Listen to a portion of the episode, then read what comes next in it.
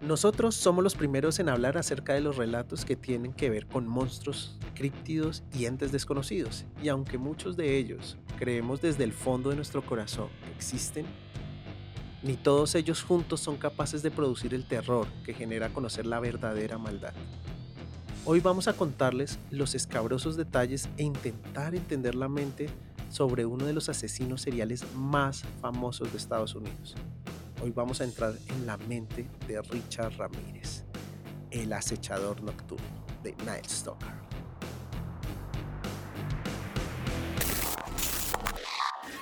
El 2 de noviembre del año 2000, En los foros del Time Travel Institute El usuario Time Travel guion al piso cero empezó a revelar información, sobre los posibles futuros a los que nos enfrentaremos como humanidad. aunque muchas cosas no sucedieron. Con su paso se creó una estela de duda frente a la información que conocemos. Y a esto le llamamos El efecto. Y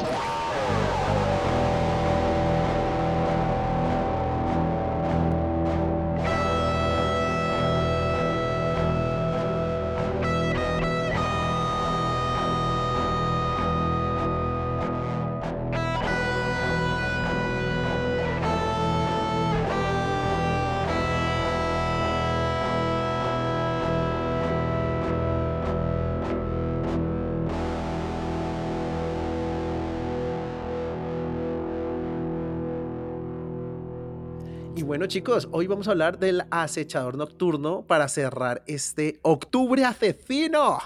Claro que sí. Siempre pensé que sonaba más épico en inglés que en español. Eh, el Night Suena Stalker, épico, la acechador nocturno me gusta. no sé si épico, pero suena fuerte.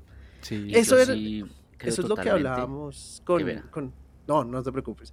Lo que hablábamos con Alex, que es nuestra nuevamente invitada. y me encanta tener a Alex acá. Nos hace falta fo- fo- voces femeninas, güey. Porque nosotros pues estamos en contacto con nuestro lado femenino, pero no tanto. Y está bien tener esa voz amable y mm, lo más importante, que sabe lo que habla. Conocedora, claro, no como nosotros. Conocedora. Sí, no, Alex sabe lo que habla. Nosotros eh, parece, es lo más importante, parecemos que sabemos de lo que hablamos. Eh, nuevamente, muchísimas gracias por acompañarnos, Alex. Y eh, pues hoy tenemos en la mesa eh, al acechador nocturno, que como bien decía Chris, y hablábamos contigo en el episodio de Dahmer, los, se idolatran a este tipo de personas y, y un claro ejemplo son los nombres, ¿no? De Night Stalker. Sí, exacto. Sí. Yo voy a tener que hacer el disclaimer. Personalmente no voy a darle ese nombre al señor Richard Ramírez porque a él le gustó que le llamaran así. Siento que no lo merece. Así que el señor Richard Ramírez para mí. Está bien. Eh, Hacerlo más humano, bien. más cercano, es verdad, ¿no? Más, no es- tan... es- vamos a, a humanizar al demonio. Porque aparte ¿sí? sí, él tenía esa mentalidad de ser incluso sobrenatural, ¿no? Algo Sí. Sí, él especial. tenía como pequeños toques, o bueno, también muchos toques narcisistas. De hecho, creo que dentro de los Narcisistas, sí. diagnósticos, eh, diagnósticos tenía el narcisismo. Y sí, a él le gustó. Le gustó que le pusieran ese nombre. Hmm. Igual, digamos que él quería atención, de cierta forma, eh, y, y esto mediáticamente se dio. Y vamos a, a descubrir durante el episodio, incluso hacia el finales, que fue idolatrado, lo logró. Logró Sí. esa atención, logró eh, ver saciado hasta cierto punto esas cosas que buscaba. Y para yo no darle... creo que al final todos buscan atención, todos los humanos. Y, y- y de pronto el, el cómo se encamina esa atención, no sé, yo aquí me estoy ya metiendo en temas que no son, no sé, pero que pueden ir forjando ese tipo de cosas. O sea, yo a veces digo, no sé si esto está estudiado o no, si de pronto Alex sepa, pero a mí me hace pensar que la diferencia entre un asesino y una persona no asesina, una normal, como todos Va- nosotros vas muy bien, vas solito. hay un, hay un pequeño momento de cambio, o sea, puede ser una pequeña cosita, un, un, un momentico clave, una o, o simplemente atreverse a hacerlo la primera vez y que de en adelante diga como, bueno, pues esto no es tan complicado, voy a seguirlo haciendo. No sé, me hace pensar a mí que cualquiera podría ser un asesino y cualquiera Eh, no. Sí lo hablamos en cierta medida, eh, en la, parte anterior hablábamos de la disonancia cognitiva, que podría repetir Mi qué significa. asado. Sí, ese, esto es un conflicto mental que ocurre cuando tenemos unos comportamientos y creencias que no concuerdan entre sí. Entonces eh, hacemos cosas que realmente no, no van con lo que decimos, como por ejemplo así rápidamente de nuevo repetiría el ejemplo que di anteriormente, amar a los animales pero consumir carne, ¿no? Entonces es eh, intentar alejarnos de esa realidad que va en contra de lo que pensamos realmente, de lo que creemos y vivir con ello.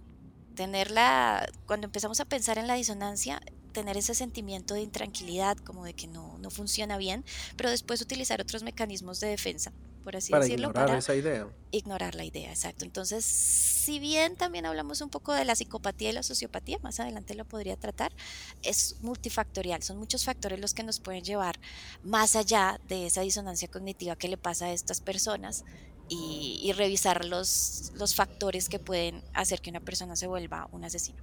Porque a la final, igual yo creo que el cerebro está hecho para protegerlo a uno. O Sí. sea, te dice, te justifica, ¿no?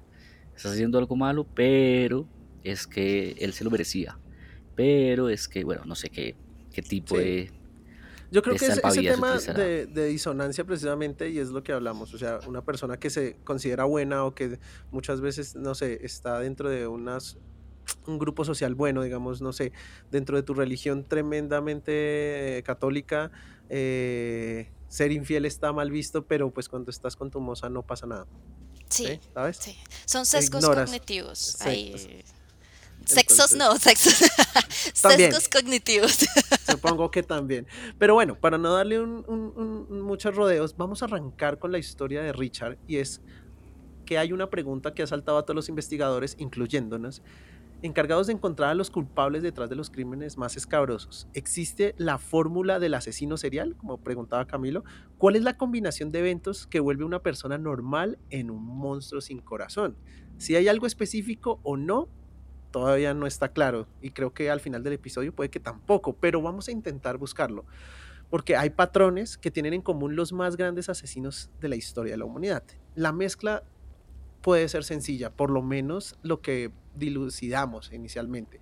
Combina una infancia, una infancia complicada, plagada de violencia, ya sea en el entorno o núcleo familiar, luego agítala con un golpe en la cabeza en algún punto de la infancia y para darle consistencia puedes agregar represión sexual o fetiches y como resultado puede que logres un asesino serial. Sí.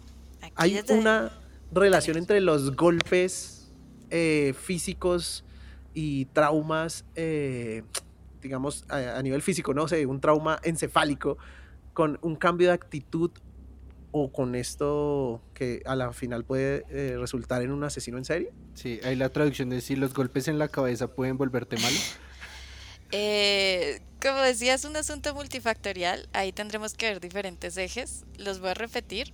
Son los síndromes, la, la parte, perdón, los síntomas a nivel clínico, si ya tenemos trastornos afectivos, eh, algún tipo de, de trastorno de personalidad también, que bueno, ese sería el segundo eje, pero en este caso los dos los podemos unir entre un asunto clínico, un trastorno de la personalidad, las enfermedades médicas generales, aquí podría incidir un golpe, algo que haga que cambiemos de alguna forma nuestra, nuestra forma de ver las cosas.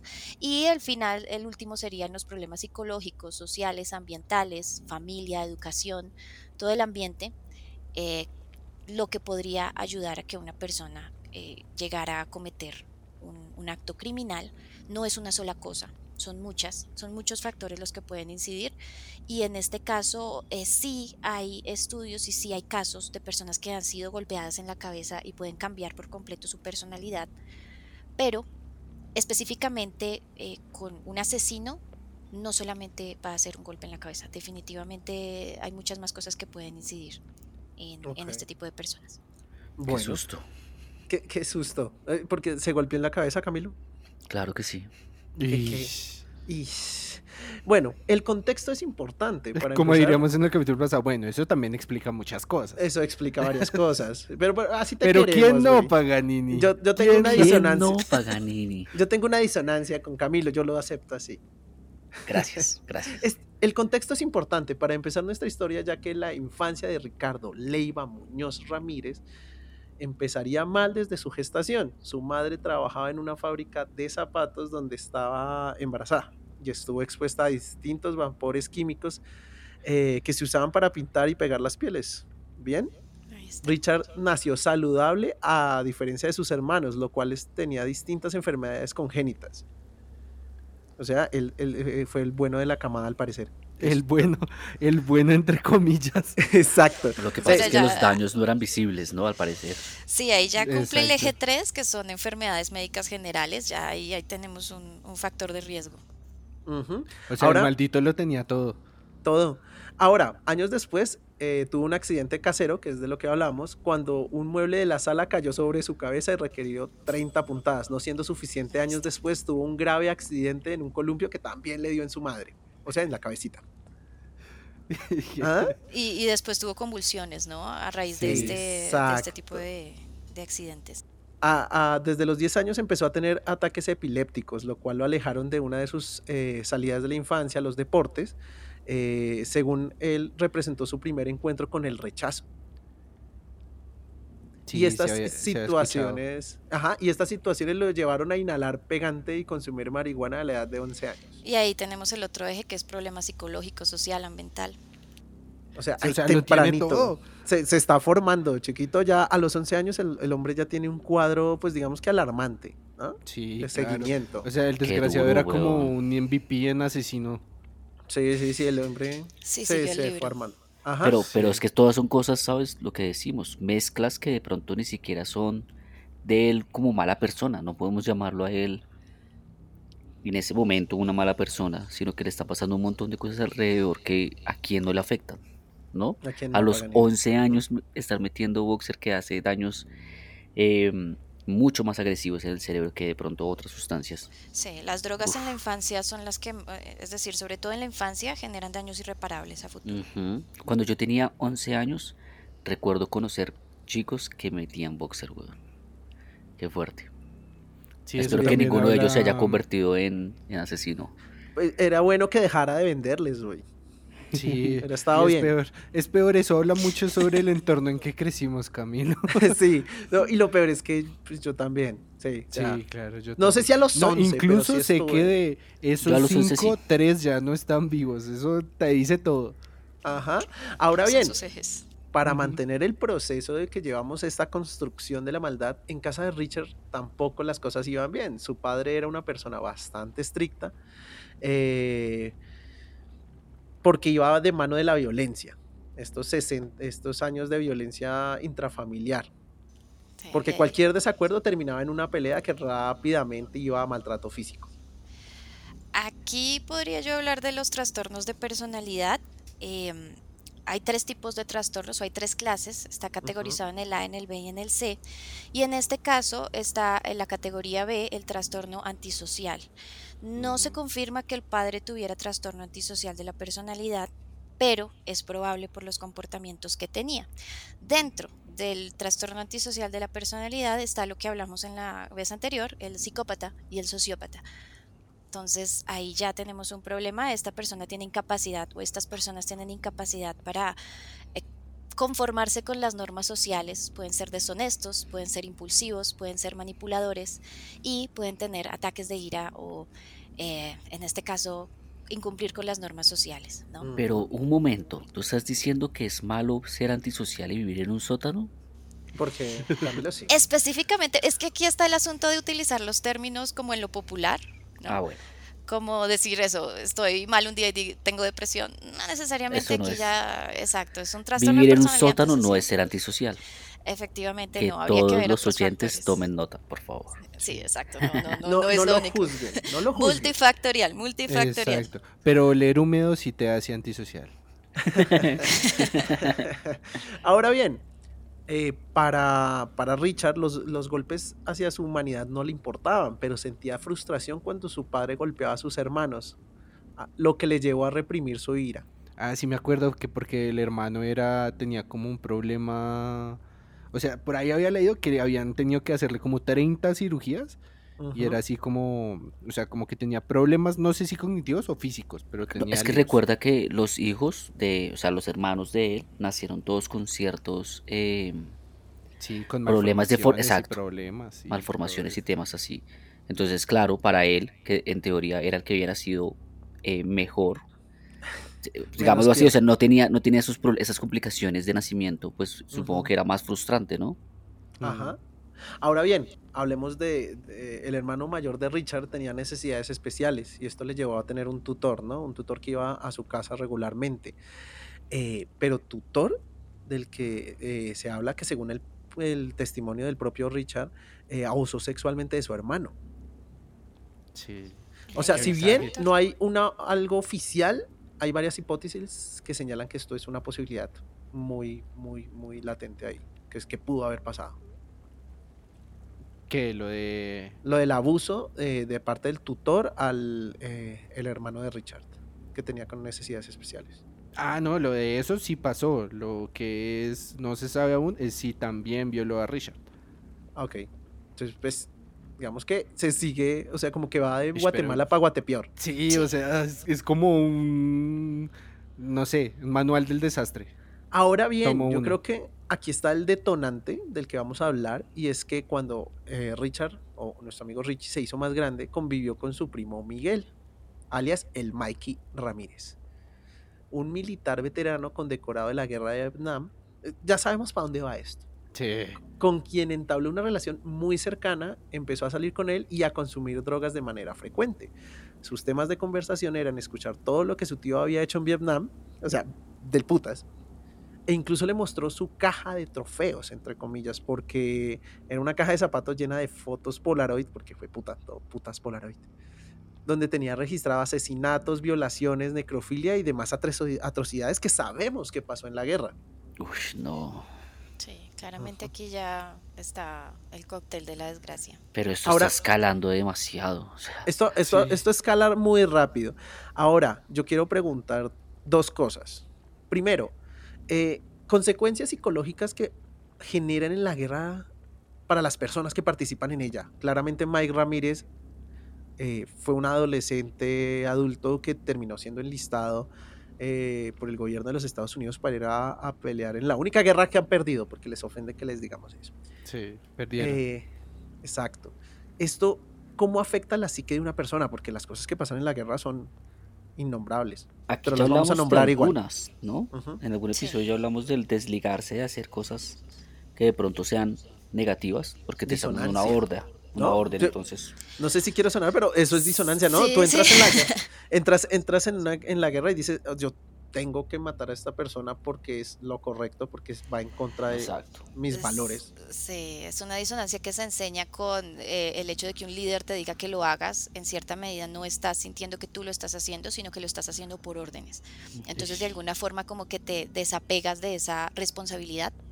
Y eso pasa muchísimo en la guerra. En la guerra las personas tienen como esta, esta tendencia mental a, darle la responsabilidad al líder y no a ellos. Y, y, pues además de un montón de trastornos, eh, neurosis de guerra, el trastorno por estrés postraumático, sin saber si esta persona también tenía problemas o tendencias a nivel de personalidad, que tuviera eh, pues alguno de estos trastornos eh, a nivel de, de- de personalidad, sí, como tal, un antisocial o algo así, o algo que haya sido alimentado desde la misma guerra. Eh, Los problemas mentales que salen de la guerra son terribles y son bastantes. Ok, ahora un chingo. mis- es un chingo. Y la segunda pregunta, consecuencias de que alguien como el viejo Richie Ramírez haya visto eso en su adolescencia, adolescencia temprana. Sí, exacto. Aquí ya de nuevo tendríamos que volver a ver eh, la, diferencia entre psicópata y sociópata. Si bien podemos ver que en algún punto esta persona sí tuvo eh, como cierta empatía por sus hermanos, lo que nos llevaría más hacia el lado de la sociopatía, muchos han eh, diagnosticado a Richard Ramírez como psicópata, porque pues además de la predisposición genética que muy probablemente tenía desde familia, también hay una falta absoluta de empatía. Los sociópatas también tienen falta de empatía, pero es poco más, digamos que, como decíamos con, con Jeffrey Dahmer, eh, y en este caso no hay sadismo, mientras que el psicópata sí tiene conductas sádicas.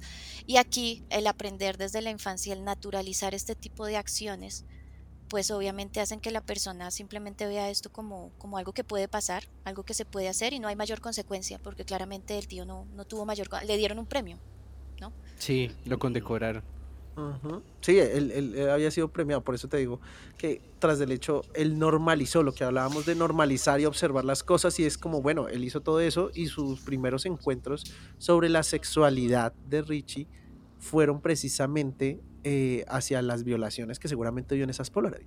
Exacto, y cosificar, igual exactamente igual que en el caso anterior, se cosifica a la persona eh, para, para no verlos como personas, sino como objetos eh, que pues sirven para un propósito, ¿no? Y ahí, de nuevo, disonancia cognitiva. Totalmente. Póngame ahí a la pestilencia de fondo. ¿Cuántas medallas? Totalmente. En su adolescencia, Richard desarrolló un gusto por las artes marciales, el metal y el satanismo. Hasta ahí digo yo, bueno, no está tan raro, güey. No, Sí, es no. que eso del metal, la verdad, terrible. Es muy del diablo. Satánico. Terrible. Eh, aunque su crianza fue muy católica, él elegiría seguir todo lo contrario. Incluso su devoción por Satanás y la magia lo llevó a creer que parte de la suerte que tenía o que experimentaría a lo largo de su vida y su carrera como asesino estaba ligado a él a- y al satanismo. Estaba ligado al patas. ¿Tenía ayuda maldita? Sí, como pues, pero si es una ayuda no debería ser maldita, eso solo ayuda. Pero es pues que no, no, o sea, no tiene sentido que diga ayuda divina del diablo, ¿no? La divinidad es solo de las cosas buenas. Eh, Había que ver la etimología de la palabra Habría divino. que ver, sí. Ahora bien, Richard siempre eh, eh, pues estuvo rodeado de, de- de- del crimen y eh, tenía varias llaves maestras de autos y se dedicaba a robar coches en la noche para buscar casas que robar. Eh, fue esta rutina lo que le llevó a cometer su primer asesinato. Diablos, o ¿Listo? sea, es- escaló rápido todo, ¿no? Escaló súper rápido, porque digamos que él trabajaba en concesionarios y él igual eh, se robaba las llaves maestras de, lo- de los Honda, de los Subaru, yo qué sé, lo que estaba de moda en ese momento, y pues estas llaves maestras le permitían, ¿sabes? Voy por la calle y este carro está aquí como medio mal parqueado, literal, y pum, se lo robaba, conducía por horas y buscaba casas eh, pues que estuvieran, como dirían aquí en Colombia, pagando. Según reporta la EQ, los expertos creían que la primera víctima del acosador fue una mujer de 79 años llamada Jenny Binko, a quien Ramírez eh, violó y asesinó el 28 de junio del 1984.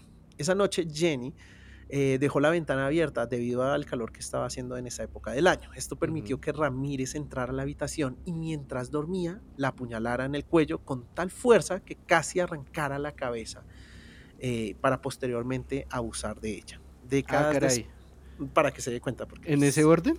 En ese orden. Y- Necrofiliarla, como dirían por ahí los amigos de leyendas.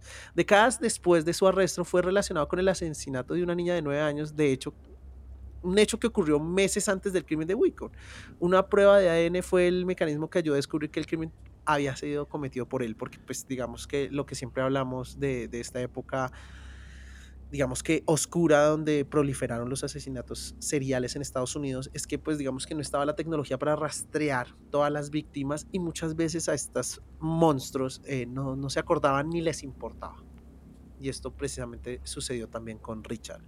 Eh, pero, ¿qué crees que fue lo que pudo haber impulsado a Richard a cometer este primer asesinato? Uy, en este caso, definitivamente ya empieza a mostrar una conducta psicópata. eh, ya es que el ambiente, el ambiente, además que nos faltó decir que el primo también le disparó en el rostro a su pareja y él estaba Ah, sí. presente en ese momento, ¿no? ¿Verdad? Cierto. Sí, pequeño detalle. eh, y pues todas estas cosas. Aquí podría hablar de la diferencia entre psicópata y sociópata. Otra diferencia. En este caso, los psicópatas muchas veces se pueden adaptar al entorno y pueden tener un trabajo estable, pero siempre están teniendo este patrón de comportamiento socialmente camuflado. ¿no? Pueden controlar sus impulsos hasta cierta medida y ya cuando saben que pues que pueden actuar, actúan. ¿Dijiste la diferencia una- entre quién? ¿Sociópata y psicópata? Sí, Sí. psicópata y Mm. sociópata. Em, como decía, creo que no lo había dicho en, en esta, en esta ocasión, el psicópata tiene una predisposición genética y el sociópata ya puede ser más producto de la crianza y del entorno, por trauma Mm. infantil, por abuso físico, psicológico, emocional. Es difícil a veces lograr el diagnóstico, la diferenciación entre estos dos, porque sí tienen muchas cosas en común y cada persona pues puede variar entre estas dos, ¿no? Pero en este caso es loco decir que este man tenía las dos. Pareciera, pareciera, pero es más hacia la psicopatía. Por ejemplo, en el caso de Jeffrey Dahmer, se le, a él se le diagnosticó allá en el, en el juicio eh, la sociopatía. Mientras que sí eh, es muy probable que Richard Ramírez ya tuviera, estuve buscando ya un diagnóstico oficial, no lo encontré, pero sí en general están de acuerdo eh, en el ámbito médico que sí es más hacia la psicopatía, porque él sí efectivamente, él sí tenía sadismo, a diferencia del anterior. Él sí tiene una violencia instrumental, él, él hace todo para la satisfacción personal, incluyendo la tortura y este tipo de cosas. Em, y pues lo que decía anteriormente también, esto no tiene tratamiento. Lamentablemente no, no hay forma de tratar. Ahora, no todos los asesinos son psicópatas o sociópatas y no todos los psicópatas o sociópatas son asesinos.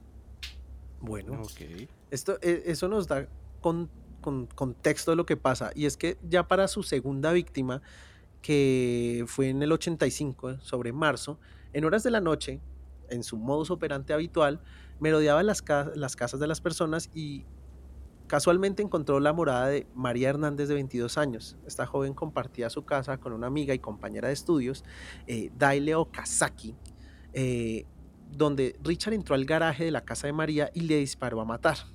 Esta chica de forma instintiva eh, se movió durante el disparo, donde levantó las manos donde llevaba las llaves del coche y milagrosamente la bala rebotó eh, por una de las llaves, contra una de las llaves y esta víctima pues instintivamente también se deja caer al suelo fingiendo pues que estaba muerta.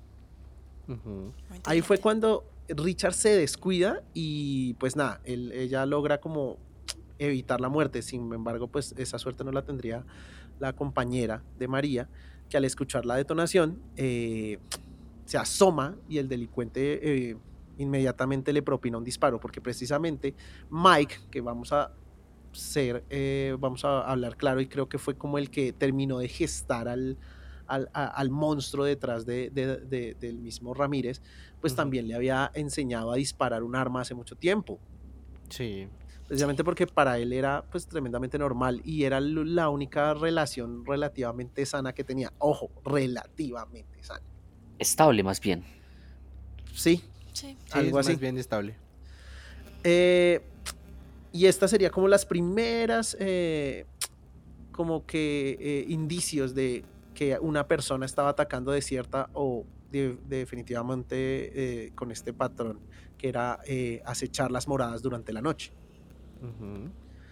Eh, sin embargo, esa misma noche él emprende la búsqueda de una nueva víctima. Ah, caray, o sea, no esperó esa misma no, noche. esa misma noche eh, otra joven de, de- de ascendencia eh, De asiática. asiática. Exacto, sí, yo dije, busca un término no racista, maldita sea. Eh, Tsai Lian Yu eh, estaba esperando el cambio de un semáforo, es que literal no estaba haciendo nada. Eh, cuando fue abordada por Ramírez, que solo no le dijo nada, la llamó perra, la sacó del auto y le disparó. O sea, Le disparó Aquí- dos sí. veces en el rostro. Eh, esto no se ha dicho mucho, pero sí evidentemente podríamos ver una relación entre los ataques que hacía el primo a personas en Asia. Mm, sí, algo había escuchado, que varias de las... eh, que tenía que ver mucho con lo que él había visto por la guerra de Vietnam. Sea, bizarro. está claramente el primo sí tuvo una influencia bastante fuerte en él. Total, para mí eh, el primo fue el que terminó, por decirlo ahí, eh, gestando al, al- al- al monstruo detrás de, Tal cual. de Richard. Y, Él y podría haber sido. Dime. No, dilo tú, tranquilo. Perdón. Eh, en este caso sí, él puede ser un sociópata, pero, un psicópata, perdón, pero con, con diferentes contextos eh, a nivel ambiental y social hubiera podido ser funcional, es decir, hubiera podido tener un trabajo y no matar a la gente de esa forma. ¿Sabemos algo sobre el primo? Como que entrevistarlo en algún momento para tomar eh, control de estas cosas que se saben y, y- y saber el qué piensa. ¿Se, se sabe algo de eso o no? Sí, ya lo llamo. No, mentiras. Eh, resulta, como, pasa el como dijimos, como No, dijimos ahorita, él, él le disparó a la esposa en la cara. Pero, y, o sea, esto todavía no lo logro entender. El juzgado lo declaró, o sea, lo llevaron a un hospital mental porque eh, la defensa apeló que era estrés postraumático. Esa sí, en fue la este caso defensa. por guerra, Ujú. por ujú. guerra tendría, digamos, ese derecho. Ujú, Hágame el favor, derecho. Exacto. Esa palabra sonó un poquito... Pero, pero es que, es, o sea, a nivel jurídico es válido, por decirlo así, porque él- le dijeron como sí, O sea, eh, eh, eh, cuando se habla de, de este tipo de accidentes que sufren estas personas, porque también hay casos donde estas personas no pueden reintegrarse a la sociedad. Sí. Ujú. ¿Y Por dispararle a la sólida. cara es matarla o no? Sí. Es O sea, la asesinó. Sí. Sí. Que es lo que no entiendo, o sea, siento que si hubiera abierto la puerta y la jala, se hubiera podido llevar el carro, pero en el suelo pegarle dos tiros Sí, claro. ¿no? es, es innecesario. Ahora bien, si pasamos a, a su siguiente asesinato, habían pasado solo 10 días del cruento ataque del 17 de marzo del 85. Ese 22 de ese mismo mes, eh, asesina a Vincent Sazara, de 64 años de edad, y a Maxine, su esposa, quien contaba con 44 para ese momento. Eh, el matrimonio era dueño de una pizzería en la ciudad de Los Ángeles y Ramírez entra al hogar de los Sazara y asesina de un disparo a Vincent. Posteriormente, se encarga de abusar sexualmente de Maxine para luego asesinarla. En este momento pasa algo, y es que Maxine eh, intenta defenderse y en algún momento de- de- del forcejeo que tienen con Ramírez, eh, saca un arma debajo de la cama, si no estoy mal, e intenta dispararle a Richard, con tan mala suerte que Sazara, su esposo, eh, pues era responsable y la tenía descargada. Sí. Entonces, en ese momento, Richard, hermano, uno, hay algo aquí importante. Él siente que está siendo protegido, ¿no? Él relaciona eso con algo sobrenatural que lo protegió. Y segundo, termina de resaltar violencia y crudeza dentro de este asesinato, porque le dispara tres veces con su calibre 22 y luego apuñala el cuello, el área pública y mutila su pecho. Y Y- por último, eh, le saca los ojos a la señora y los pone en una caja de joyería. Ish. O sea, de verdad, O sea, es hubo sentir que- demasiada violencia en Exacto. ese asesinato. aparte de sentir que uno fue protegido por algo, también se sintió eh, vulnerado, ¿no? Y en ese momento, pues supongo que ese arrancón de furia. Pero ahora, ¿qué opinas, Alex, de eso? Que él haya creído que una fuerza sobrenatural lo cuidaba. Bueno, en este caso son estas creencias sobre lo sobrenatural que también puede ocurrir en lo que decimos que son milagros, ¿no? Eh, y es esta, esta tendencia a, a darle este peso a, a algo que está más allá. Sí. Podría ser un sesgo cognitivo, no quiero entrar también a, a ir en contra de credos o religiones, pero podría ent- entrar dentro de los sesgos cognitivos, en donde sí sentimos que hay algo que, que nos está protegiendo, nos está cuidando, que no podemos ver ni podemos explicar. Entonces eh, sería lo mismo por el lado de las religiones, en este caso satanismo, también, exactamente por la misma vía. Bueno, yo sin entrar en ese tipo de detalles, sí debo decir que en cuanto a probabilidades, en, el- en los casos de este man, sí pasaron varias cosas. Empezando por el hecho del disparo y que justo dieran la llave y se salvara. O sea, ¿cuál es la probabilidad? Bueno, pero eso es de parte de la No, víctima. no, o que sea, Sí, la sí, por eso, por eso. O sea, en general, en los casos que están relacionados con el man, si bien no quiero mencionar fuerzas de otro lado, digo que en las probabilidades es como diablos. O sea, aquí y- pasó de todo. ¿Y quién diría que una llave le puede salvar la vida, la vida a uno? Exacto, es que es eso, o sea, un disparo y justo le dan la llave y se salva. También hubo otro caso de personas a las que les disparó en el rostro y los dos se salvaron. Sí, de hecho, una de las víctimas salió Más- corriendo detrás de él. y todo. Más adelante hay un camionero Sí. mamadísimo, héroe nacional, que, del que hablaremos. Pero bueno, retomando un poco de la historia de, de Richard, eh, muchas de las autoridades se encargaron de desplegar el operativo policial porque, bueno, ya había como un patrón que no era tan un patrón, era como Sí. este ejecuta, eh, pues digamos que sin, ¿cómo decirlo? Sin escrúpulos y no tenía como una sola arma, ¿no? Porque usaba de todo, ¿no? Puñales, armas, ahorcaba. eh, además, en ocasiones robaba a sus, eh, a sus víctimas y en otras no. Parecía que pareces- estaban jugando un videojuego. Sí, tal Eh, cual. sí. Ahora, por esta misma razón, ya de por sí tengamos en cuenta que los eh, policías tenían sus problemas a la hora de, de- de compartir información interna.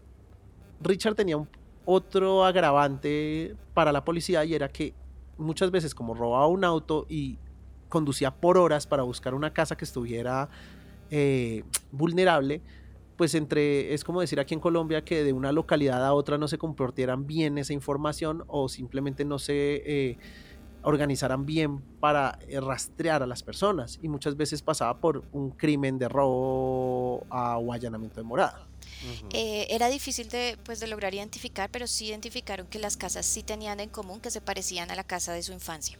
Ish. Ah, mira, eso es un dato importante. Ahora, dos preguntas. Uno, ¿por qué crees que se parecía o por qué habría esa teoría de que se parecían a la casa de su infancia? Y dos, después de que me contestes esa primera, ¿por qué había espontaneidad en el modus operandi? Bueno, en este caso, eh, claramente su infancia pues no fue la mejor. Claramente, no solo con este caso, sino con muchos otros podemos ver que la infancia es un detonante importante en muchas de las de los trastornos de personalidad. Y la otra pregunta, ¿me la podías repetir, por favor?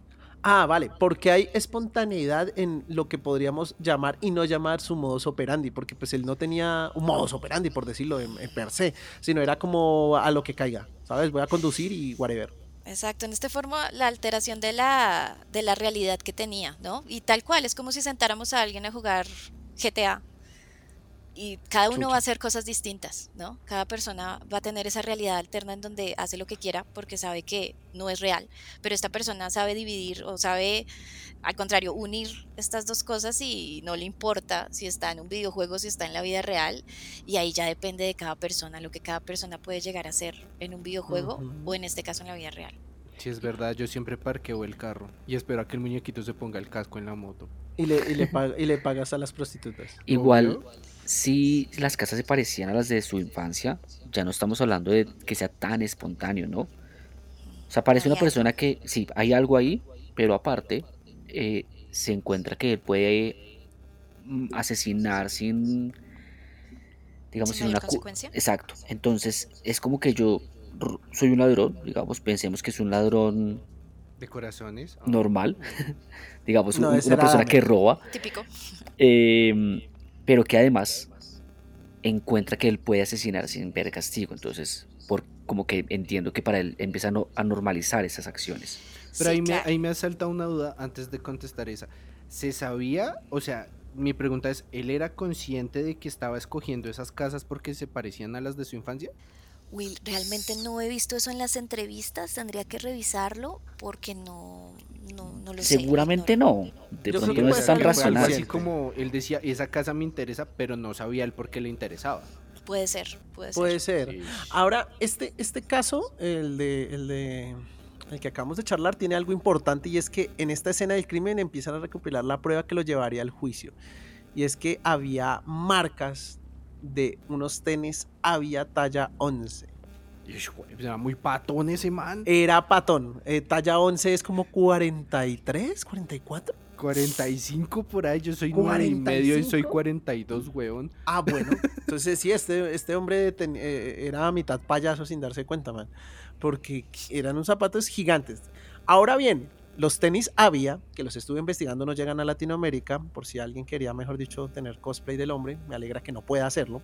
Desgraciado. Eh, bien hecho. Eran como demasiado undergrounds porque solo se habían vendido seis pares en Estados Unidos. Y en California, que era nuestra zona eh, de trabajo de, Richard, eh, solo uno de la talla 11. sí. O sea, era, entonces- co- era como demasiado evidente quién los tenía. Exacto. Había una descripción general del hombre y era que era alto, desgonzadito, desmechuzado y, eh, ¿sabes? Como que, como que bailita, como que se nota que, que echó boxer en sus primeros años de vida. Sí, que, que el hocico le olía caño. y el hocico le olía caño, porque esa es una de las eh, cosas que dijo nuestra eh, segunda víctima, ¿cómo se llamaba? María Hernández, que dijo que antes de que se lo salvaran las llaves, eh, dio una descripción similar y ahí fue cuando empezaron a conectar las cosas. Pero tanto sus super patotas como su halitosis era lo que conectaba eh, la- la- la- las descripciones generales. Ok. Loco. En 1985, eh, Richard ataca nuevamente. Sale a, a buscar nuevas víctimas y esta vez se trató del matrimonio de ancianos cuyos nombres eran William y Lily Doy, de 66 y 63 respectivamente. Como era costumbre, Richard irrumpe a la casa del matrimonio a la medianoche donde le de un disparo eh, asesina al anciano y su, y su esposa comienza a gritar en la habitación.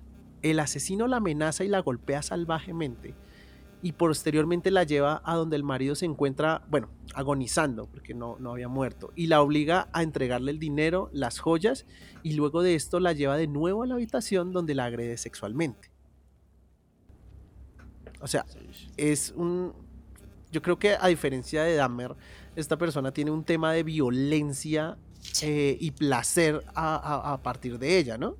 Sí, él aquí sí tenía sadismo. Creo que esa es una de las características que también hacen que la, el diagnóstico de psicopatía sea más evidente, porque definitivamente tenía, además de los rituales satánicos que, que hacía en la mitad de esto con la tortura. Ahora, eh, Richard durante toda su vida criminal fue muy, eh, ¿cómo decirlo?, desordenado, no solamente en sus modus operandi, sino en la forma que hacía las cosas. Y es que eh, si bien el anciano William estaba moribundo, tuvo la fortaleza para llamar al 911 mientras eh, Richard estaba Ish. ocupado con su, con su esposa, eh, pero no pudo emitir una sola palabra. No y, podía. Hay, y aquí hay un problema con los medios, lamentablemente, que filtraron esa información y eso hacía que después él cortara los teléfonos cuando llegara a los lugares. Sí. Ah, Sí, eso siempre ha sido un problema, ¿no? Como está ese afán de la prensa de querer mostrar en exclusiva porque es que se tiene que decir y siempre terminan tirándose los casos. Totalmente, eso sí estamos totalmente de acuerdo. Afortunadamente para todos, el 911 logró rastrear la llamada para dar parte a la policía, eh, lo cual llegó, llegaron al hogar de los ancianos con una ambulancia, pero para ese momento el asesino ya se había escapado, William había muerto, eh, pero su esposa sí había sobrevivido. Ella pudo dar la descripción de, de- de Richard, que ya, eh, por eso digo que es una persona que era desordenada. Para ese momento él tendría que tener en cuenta que ya tenían una descripción de él. ¿Mm?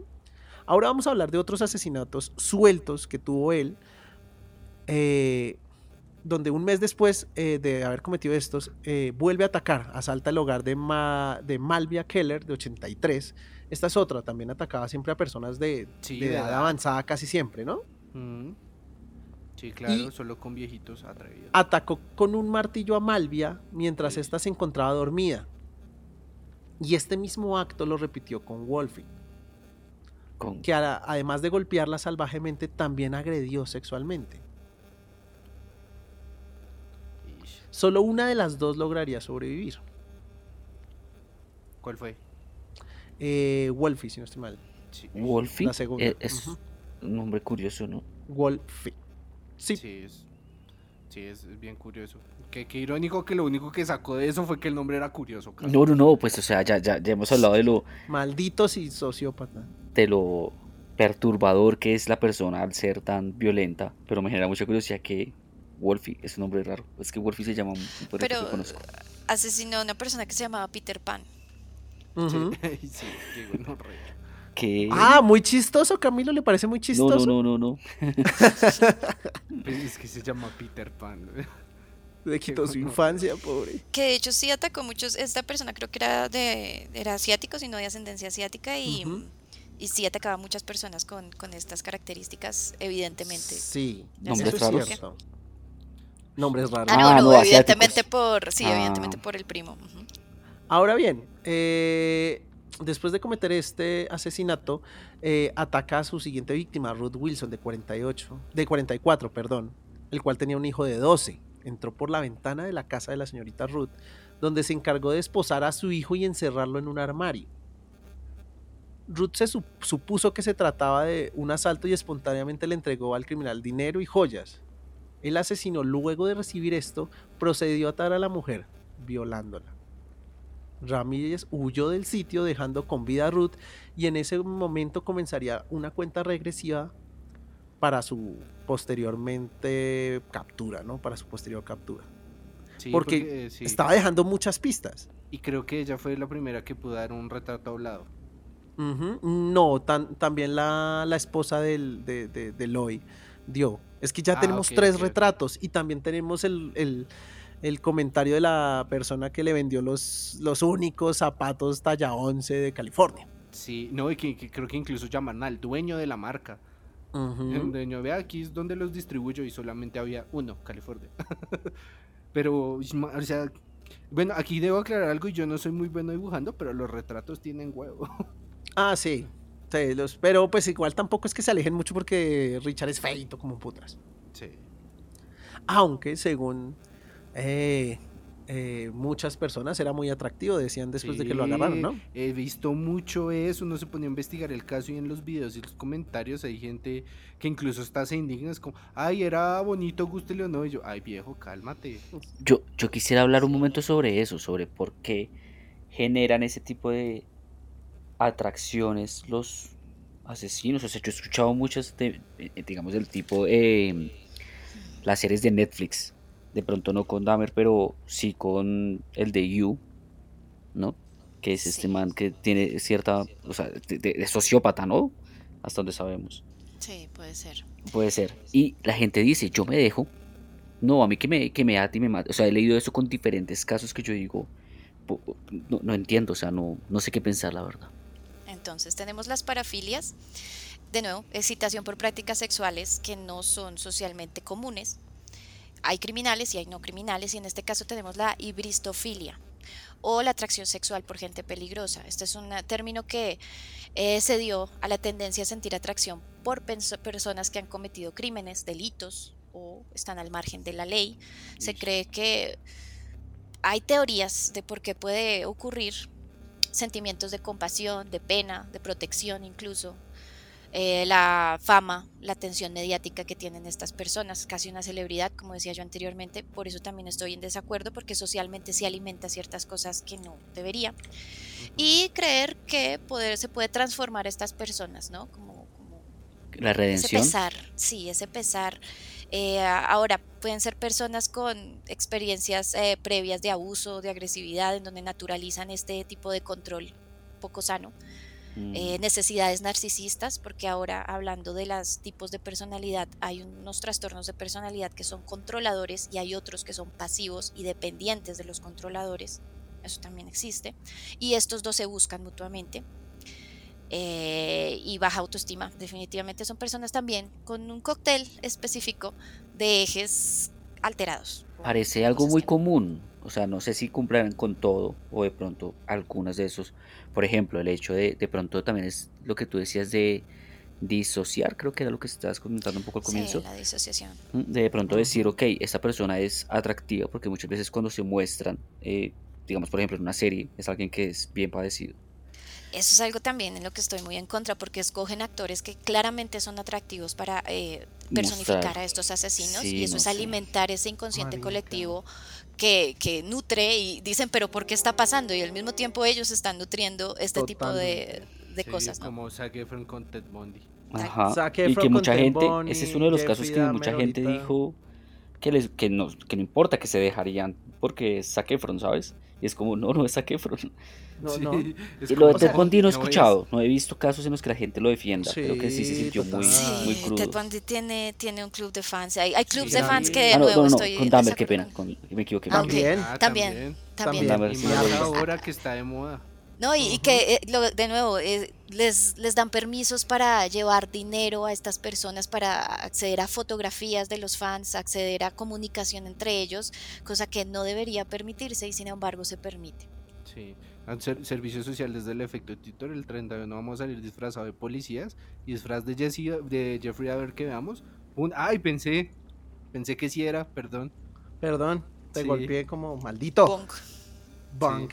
Eh, pero continuando con la historia, en los meses posteriores, el número de asesinatos del llamado acosador nocturno, como se le empezó a llamar en la prensa, que es parte de este problema de idealizar y darles un contexto rocambolesco a, las, a los asesinos en serie, aumentaría significativamente, llegando a sumar muchísimas víctimas de robo o abuso sexual y, indi- y indicios de prácticas satánicas, porque empezó a tener eh, esta mala maña o su praxis de empezar a marcar los sitios a los que visitaba, ¿no? Poner Sí, eh, pentagramas, eh, símbolos satánicos. Entonces Sí. es así como el 27 de junio del 85 le cortó la garganta a Patty y a Lane Higgins de 32 años.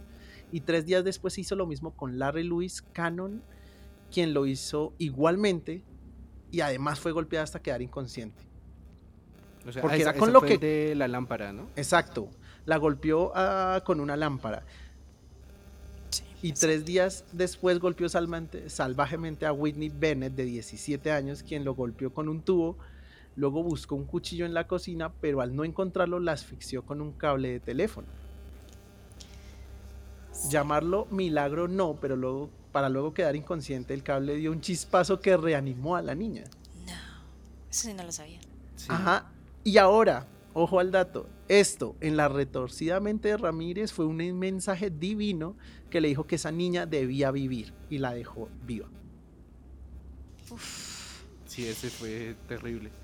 Por- exacto. Fue como, uy, ese O chispazo. sea, fue no- terrible y no fue, o sea, es que no sé. Es O que sea, es fue terrible, pero aún así se salvó. Bueno, no, pero no quedó bien, ¿no? Eh, no, nadie queda bien. Nadie queda bien, sí. Sí, no. seguramente Sí, pero o los sea, traumas yo, y todo. yo recuerdo mucho la del chispazo, o- pero Ya te cuento por qué. Porque Whitney, como se llama nuestra víctima de 17 años, tuvo que recibir 478 puntos. O sea, hace metro y medio de suturas para cerrar las heridas que le propinó Ramírez. sí, no, bien no quedó. No, pero a lo que vamos y pregunta eh, para la profesional, ¿por qué crees que lo vio como una señal divina de que esta persona tenía que vivir? O sea, esa persona que no tiene nada de pudor en ese tipo de cosas porque algo así que él puede interpretar como una señal divina lo paró.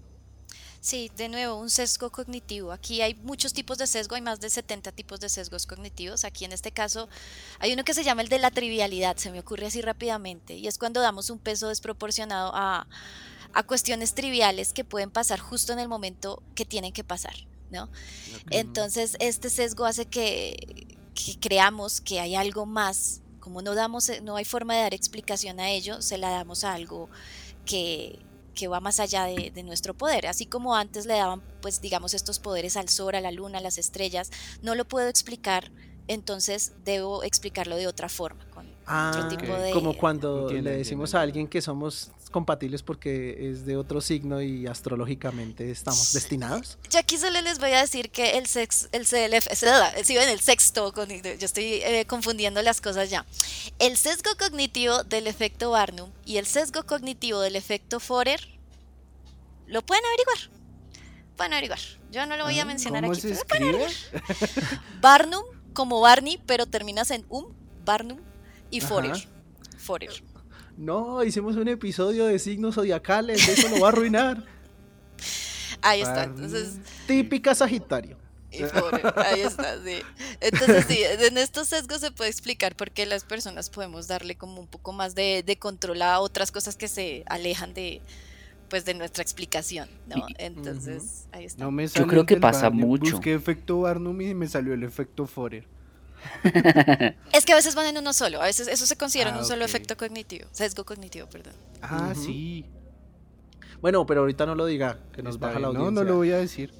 El 7 de julio entró a nuevamente una casa al azar y vio a Joyce Nelson. Estaba dormida en el sofá y en un acto inhumano la mató a pisotones, Uy, marisco. Bueno, dejando otra vez su marca de sus muy aclamados tenis Avia.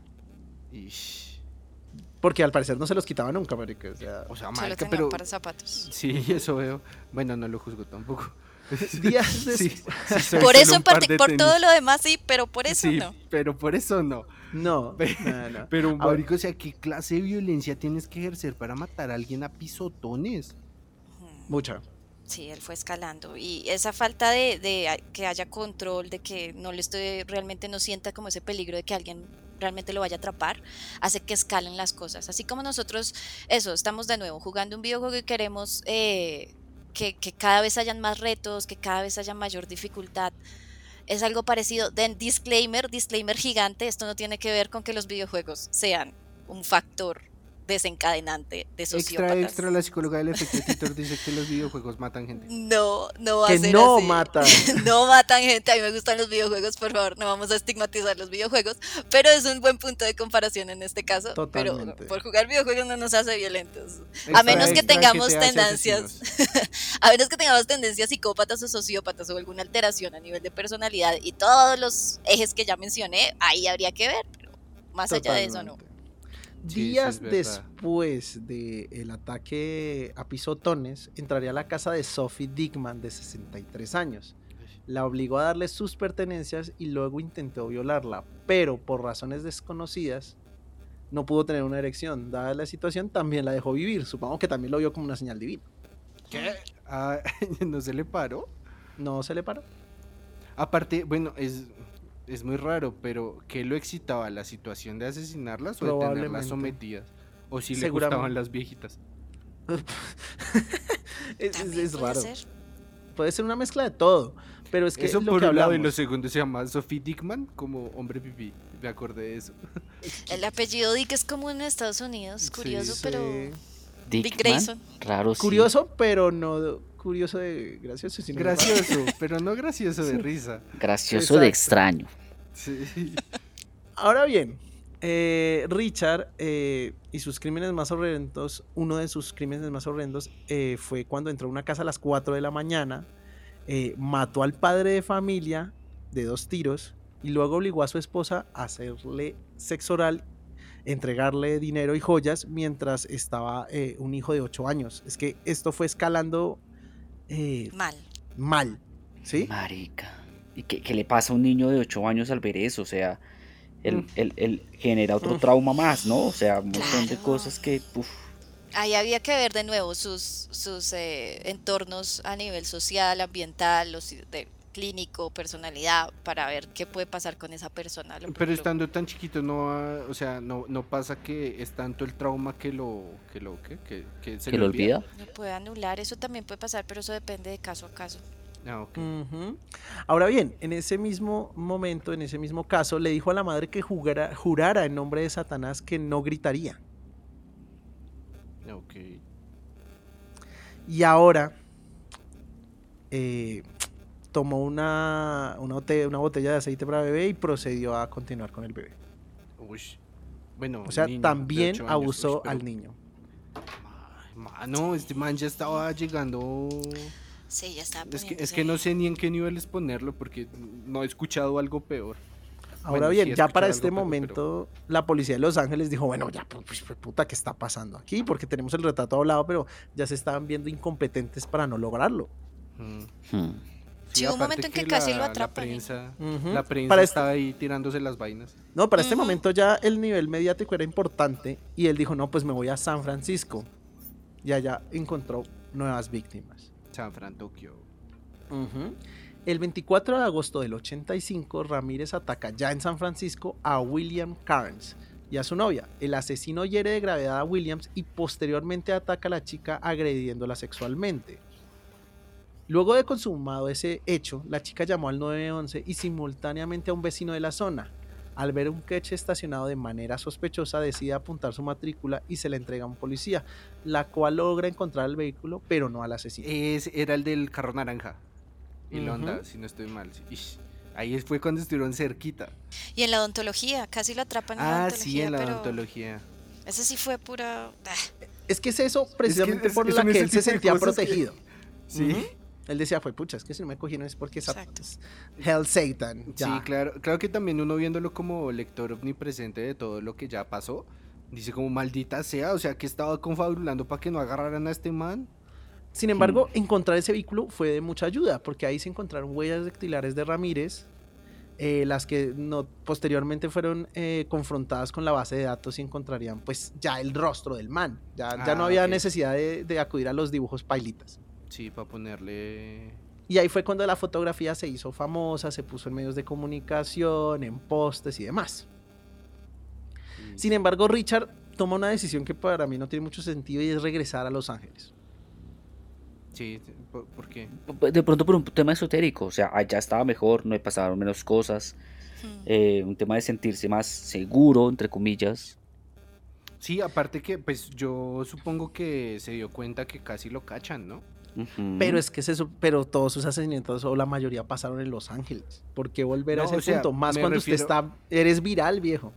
Sí, o sea, pero me refiero a que al menos Los Ángeles él lo conocía. Si la primera vez que está en San Francisco casi lo cachan, dice, no, me, Claro. me muevo en terreno que sí sé cómo es. Pues yo solo voy a decir que eh, fue inmediatamente identificado en la estación de buses. Sí, claro, pues es que ya la foto estaba, ¿no? Exacto. Este intentó ir en un vehículo robado, pero la comunidad lo atrapó y en ese momento la policía tuvo que intervenir. Quiero decirles que una comunidad latina lo hizo.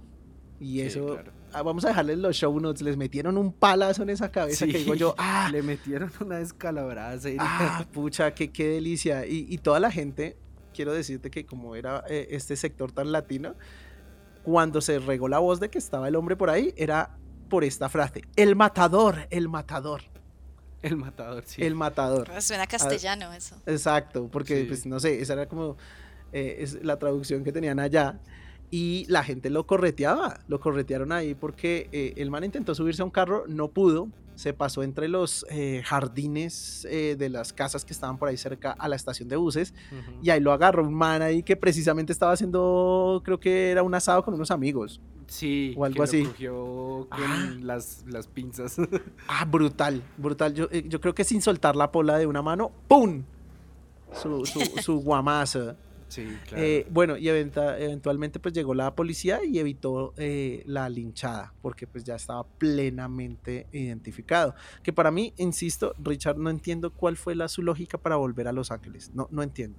Pero pues ya era el fin, yo creo que no sé si él estaba claro en eso o todavía está imbuido en esa eh, disonancia de, oh, me protege Satanás. Sí, yo creo que a- además de esa personalidad narcisista y sentir que ya como que no, por más que hacía cosas, nadie lo atrapaba, pues se, se sentía como más poderoso y más bajo control. Sí, Entonces, cierto man síntoma de pues, seguridad ahí. Exacto, eso hizo que se distrayera y, y dejara más cosas por ahí sueltas. Y... Totalmente. Ya, aparte Ahora- es, es muy raro cómo funciona todo porque sí se dio cuenta en la prensa cuando empezaron a llamarlo como lo llamaban, pero no vio cuando publicaron su cara. ¿Quién sabe en qué anda? Sí, o sea, fue como, sí, o sea, la verdad ese va a ser un enigma que no podremos resolver el por qué volvió a Los Ángeles. Eh, sí, yo creo que, y para mí eso fue el fallo fatal. Sí, claro. Ahora bien, ya después, ya entrando en juicio, eh, fue acusado ya de 14 asesinatos, 5 intentos de asesinato, 9 violaciones, 2 secuestros, 4 actos de sodomía, 2 felaciones forzadas, 5 robos, 14 allanamientos de morada y el 3 de octubre del 89 fue sentenciado a la pena de muerte. Sí, porque esa, esa era la diferencia que, por ejemplo, en Milwaukee donde cogieron a Dahmer no había pena de muerte, Ujú. Sí, eso pero acá sí. Eh, en noviembre de ese mismo año, eh, el jurado pues ratifica la sentencia, 19 penas de muerte. Eh, sí, Eh, fue en- encerrado en la prisión de San Quintín, en el estado de California. Y Richard Ramírez, que fue conocido como el acosador nocturno en la prensa, fue sentenciado el año de 1989, inmediatamente recluido pues por un tiempo, ¿no? Mientras se intentaban hacer apelaciones que claramente no iban a, a consumarse. Pero durante ese tiempo quiero decirles que el maldito se volvió aún más viral. Sí, Sí, se volvió una celebridad. Se volvió una total celebridad recibiendo constantes cartas de fans. O sea, literalmente cuando el man entraba a juicio, uno, el hombre ya se creía Dios. El man entraba con sus manos pintadas, con, eh, con pentagramas, sí, símbolos gafas. esotéricos, tenía gafas negras. Y quiero decirte que las chicas les mandaban su pack en ese momento, pues vía postal, Vía Polaroid. vía Polaroid. Y ahora yo pregunto, ya desde el otro lado, que si lo abordamos un poquito de cómo se idealizan las cosas, ¿por qué crees que las mm, personas eh, como que se excitan con la idea de este asesino en serie y les parece muy sexy, ¿sabes? Contactar con él. Sí. Sí, este, la, esta hib- hibristrofilia, me enredé. Esta hibristrofilia Ajá. es más común en mujeres que en hombres. Eh, parece es un, un asunto más social. es más Este- común en mujeres que en hombres hasta que les mencionas a Cristiano Ronaldo. En este caso social, por lo que vemos de esta, estas ideas eh, sociales de que el control es más hacia lo masculino, de que eh, lo femenino es más pasivo, como estas ideas, no es algo innato, es algo, es algo ambiental, eh, que muchas personas asumen y lo que decía, eh, son personas con experiencias traumáticas previas, eh, personas que tienen la necesidad de estos, Ujú. estas imágenes narcisistas que, que son como orgullosas, egocéntricas. Hay personas que ven esto como algo a admirar, alguien que tiene control y digamos que yo no, no tengo que, que pensar más allá. Lo mismo que pasó con este otro asesino serial, se me olvidó el nombre, que tenía una secta. Hay muchos, Eh, pero Manson. eso, exactamente. de Eh, es esta idea de, de permitir que alguien lidere, esta idea de saber que alguien como que puede controlar todo, eh, muchas veces dese- eh, genera esta excitación sexual y eh, baja autoestima. Definitivamente problemas en la autoestima también pueden incidir en que la persona tenga como este tipo de personas a admirar o este tipo de, de, influencias, ¿no? Entonces es más algo de, de este tipo particular de individuos que buscan a este otro tipo particular de individuos con problemas. Y, y yo creo que el tema es pasar esa barrera de empezar a buscar a alguien a ese extremo, porque la atracción hacia un juego, digamos, una palabra normal, puedo decir la palabra normal, no sé si esto es normal, pero de pronto eh, en, en temas sexuales, en el que puede haber alguien de dominio, inclusive en las relaciones, en el que una, eh, una relación, ya no sé lo sexual, sino de, pareja o de, en la que una persona tiene como cierto dominio eh, y se va puede ir rotando en una relación. O sea, puede un día ser, o una temporada ser un chico, otra temporada puede ser chica. Em, alguna vez una psicóloga me estaba hablando sobre eso, sobre que pasa mucho en las relaciones esto, pero cuando ya traspasa a, a- a empezar a idealizar a alguien externo, creo que ese es como ya el, no sé, ese punto de, de quiebre, ¿no? No sé, no sé si es no retorno, pero de, de que demuestra algo, ¿no?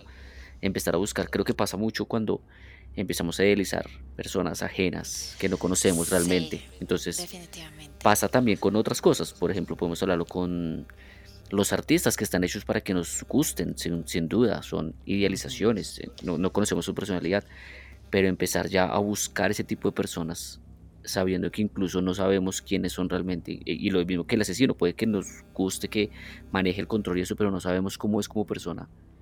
No sé, Sí, Exacto, Totalmente. idealizar. Idealizar es grave porque eso genera una imagen distinta, Una imagen altera la realidad y hace que, que incluso también hay personas que piensan que pueden cambiarlo, que en realidad eso es una persona que tuvo muchos problemas a nivel familiar, entonces lo justifican y generan esta idea de no pobre, eh, me da pesar, eh, Lo puedo quisiera arreglar, como, va a cambiar. exacto, quisiera como ayudarle. No, amiga, no. Entonces, no. No va a Yo creo que hay, hay un tema importante aquí y es el hasta dónde podemos sentir como esa empatía de pesar y es saber que hay cosas que no, como creo que tú en un momento lo mencionaste, yo no soy experto en esto, pero te escuché decir que no había un tratamiento para muchas de estas condiciones, ¿no? Sí, efectivamente, en este caso con el trastorno de personalidad eh, antisocial no hay tratamiento para una persona que ya haya hecho esto. Mm. Hay, hay una... Lo que decía, en este caso los sociópatas y los psicópatas no son todos asesinos. Hay una investigación que se hizo sobre las 10 profesiones con mayor cantidad de psicópatas. No sé si la quieran saber. A Sí, No. diseño, diseño. Ah, Eh, gerente o CEO de una compañía, abogado, una personalidad de la televisión o de la radio, que también puede venir con conductas narcisistas. Los vendedores, los cirujanos, los periodistas, muchas veces los periodistas filtran información porque simplemente no hay empatía. La policía, los clérigos también pueden caer aquí, cocineros, funcionarios públicos o políticos, incluso celebridades. Sí. E- Estos son no sociópatas. Estos pueden llegar a estar, o personas eh, que están dentro del trastorno de personalidad antisocial, y dentro del antisocial está el psicópata o el sociópata, Ah, ya. Pueden cubrir eh, estas profesiones con mayor facilidad. Digamos que estas profesiones tienen características en donde la empatía y este autocontrol que tienen, porque si se fijan, estas personas son muy controladas. Lo que pasaba con Jeffrey, eh, entra la policía, les habla y ellos no tienen como estas crisis de ansiedad que le daría a una persona típica, ¿no? de Mm. Tengo un cadáver en el cuarto y me da- empiezo a sudar y empiezo a temblar, ¿no? No, estas Mm. personas completamente controladas no tienen ningún tipo de, de problema en mantener una posición neutral. Y estas profesiones a veces, este tipo de conductas de, de control emocional ayudan mucho a, pues, a hacer las cosas bien. A hacer las cosas bien. Pues dentro, aquí digo, por ejemplo, un cirujano. Yo un necesito un cirujano que no bien hecho. tiemble, necesito un, eh, sí, un policía que no, que no le dé miedo ni angustia, una situación grave. Es decir, estas personas pueden funcionar bien en estas profesiones y lo haría, y lo hacen muy bien, un gerente en una situación crítica. Entonces, un sociópata y un, y un eh, psicópata sí pueden funcionar, pero de nuevo, son muchos factores los que hacen que se vuelva o asesino o se vuelva, no sé, eh, una celebridad. Wow. ¿Quién Ahora, quiero De- decirles que. De celebridad a asesino, solo hay un paso. y, de- y piensen en- viceversa. Piensan en estos CEOs, piensan en estos multimillonarios y billonarios y uno dice, pero es que esta persona no piensa en el planeta. Mm, Puede tener tendencias por ahí. Pienso en. Mm. eh, ¿Cómo es que llama esta película de Christian Bale? Eh, no, no. Ah, ¿Cuál? eh, ay, sí. Ay, Chico, Psy- Psycho. Sí, Psycho. Psycho, Psycho, Psycho. American Psycho. American, American Psycho. Psycho. Ok. Sí, ah, psicópata. Psicópata del libro. Pero en este sentido, ¿no? Ahora, chicos, quiero decirles que uno, si bien con- fue condenado a muerte, eh, Richard no murió eh, pues por su condena. Ah, Y les voy a decir que hubo varios beneficios por estar encarcelado. Sí, sí. Primero en una serie de beneficios, le arreglaron la dentadura. Cachín. Quedó así con los dientes ya no le- pues controló su halitosis, se los arreglaron, les pusieron brackets, yo qué sé. Eh, y eventualmente el hombre se dio cuenta que se estaba convirtiendo en un criminal célebre, como le pasó a Ted Bundy o al mismo Charles Manson.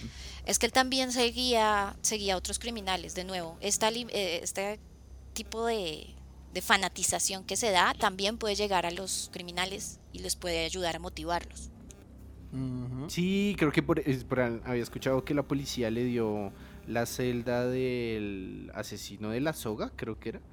Y por eso les dio bastante información de, de cosas. Solamente por decir, vea, lo podemos mandar a esta celda. Y así como fanboy. ¿En serio? Sí, yo les cuento, yo les cuento. Ahora bien, precisamente por eso, cada vez que iba a, a- a- a- a- a- a las, eh, al jurado, parecía más una estrella de rock que un asesino. Empezó a vestirse de etiqueta o chamarras de cuero, llevaba el cabello largo, lucía sus lentes oscuros y esbozaba muecas de ironía en, varios momentos. Tendió, eh, empezó a burlarse de las víctimas y eh, saludaba a las mujeres que iban a visitarlo, porque tras del hecho iban a- al jurado, muchas vestidas totalmente de negro. Eso solo aumentó el ego de Ramírez durante estos años. Y pues en, el, en los show les vamos a dejar las foticos del hombre saludando a sus fans, como tenía, ya se iba de, de- con camisita y demás. Era una estrella de rock en ese momento era una estrella de rock. Y es precisamente a lo que vamos a abogar, eh, digamos, en el- ya cerrando este episodio, y es, no idealicemos estas cosas, no les demos más la oportunidad a las personas de inflar un, un- un ego súper frágil, ¿no? Sí, exacto. Ahora, bien, ya al final del Night Stalker, eh, el hombre falleció de insuficiencia hepática el 7 de junio del año 2013, a los 53 años de edad. Tengo entendido que tuvo cáncer eh, linfoma. Ah,